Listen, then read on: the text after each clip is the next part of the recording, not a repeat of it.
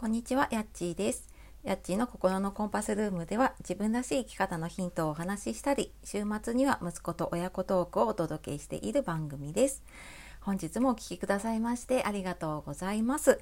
えー、週の初め、月曜日になりましたね。はい、いかがお過ごしでしょうか？まあ、6月ね、あの月末になってきて忙しい方いらっしゃると思いますけれどもね、まあ、無理なくやっていきましょう。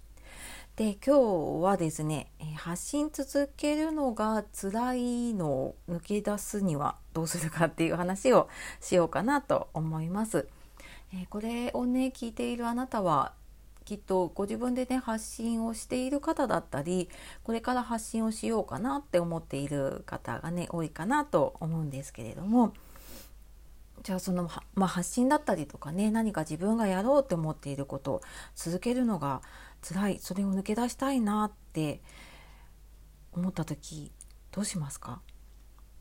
うん、これ私もすごい発信、まあ、いろんな壁にぶつかったりしてね試行錯誤をしてやってきた中でうんまあなんかいろんなねあのテクニックとか方法論はあると思うんですけれども、まあ、それをね根本的に解決するのはやっぱり自分の現状を知って自分を受け入れるっていうことがねすごく大事かなって思っています。何それって思った方ちょっと最後まで聞いてみてください。えー、やっぱり自分でね何かやっててこう迷ったりとか辛いなってなった時ってうん何て言うのかなこうちょっとこの人生の中でね少しこう迷子になってる時だと思うんです。でじゃあ例えばねどこかに行こうとしている時道に迷った時に、えー、あなたは何をしますか？まあ、きっとあの現在地をね調べると思うんですよ、まあ、地図だったりとか今だとスマホであ今ここにいるんだってあじゃあここに行くにはどうしようかなって調べると思うんです。でそれと同じであの目的地はあるんだけれども結構なんか現在地見失っちゃうことって私も多かったなと思うんですよ。でなんかそれはやっぱりいろんな情報もあるしねでそうするとあなんかあんな風になりたいなって思うんだけれども、まあ、なかなかなかねそこに行けなかったりとかして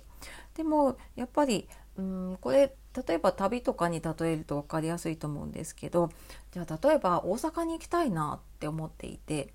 で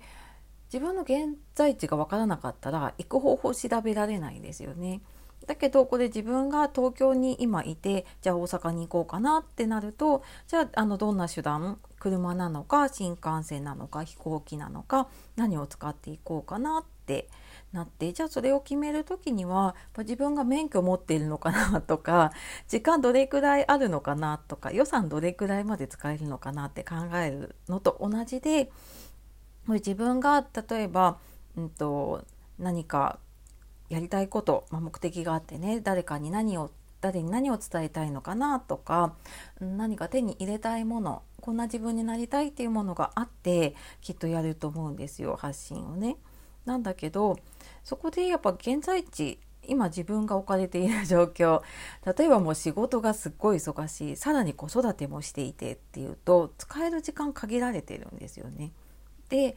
ただなんかそれで自分がどれくらいの時間を使えるのかなとか、うん、例えば音声で話すのが得意だなとかテキストで、うん、発信するのが得意だなとか、うん、写真ならなんかできそうとかってなるとだんだん手段はね絞られていくと思うんです。であとはなんかそのまあやり方になってくるとじゃああの最短ルートでねもう時間短い時間でぐっと一気に行きたいのかもしくはこれだけ時間をかけられないけれども一気にはねかけられないけど、まあ、コツコツならね時間取れるからちょっと時間をかけてやっていける方法にしようかなっていうふうに立ち戻ることがねできると思うんですよね。なのでなんか発信続けるの辛いなって思った時ってやっぱりついつい周りを見てあなんかこっちの方が良さそうだなとか私もそれやって失敗してきたのでね、うん、なんかこっちが良さそうだなとか、うん、なんかこっちの方が楽そうだなと思ってついつい行きたくなるんだけど、まあ、その前にね自分がじゃあ現状どこにいてじゃああのどこを目指しているのかっていうのをちょっともう一度考えてみるとうんと、今の発信の方法で例えばやり方を変えればできるのかうん、それは人の意見じゃなくてねあの自分に聞いてみるっていうのがすごく大事で、うん、あのそこをやっていけるようになると、まあ、の一時的に休むとねもちろんやる気回復したりはするんだけれども、まあ、きっと同じ壁にね私もぶつかってきたので ぶつかってしまうことが結構あるんですよね。なので根本的な解決方法うん、を知っておくと自分で乗り越えていけるようになるんじゃないかなと思って、はいえー、今日は発信続けるのが辛い時にね抜け出す方法をお話ししてきました。はい、まずはねちょっと自分の現状を知って、まあ、自分を受け入れて、まあ、そこからじゃあ改めてね目的地を確認してじゃあ手段何がいいのかなっていうのをね考えていくと無理なくできるんじゃないかなと思います。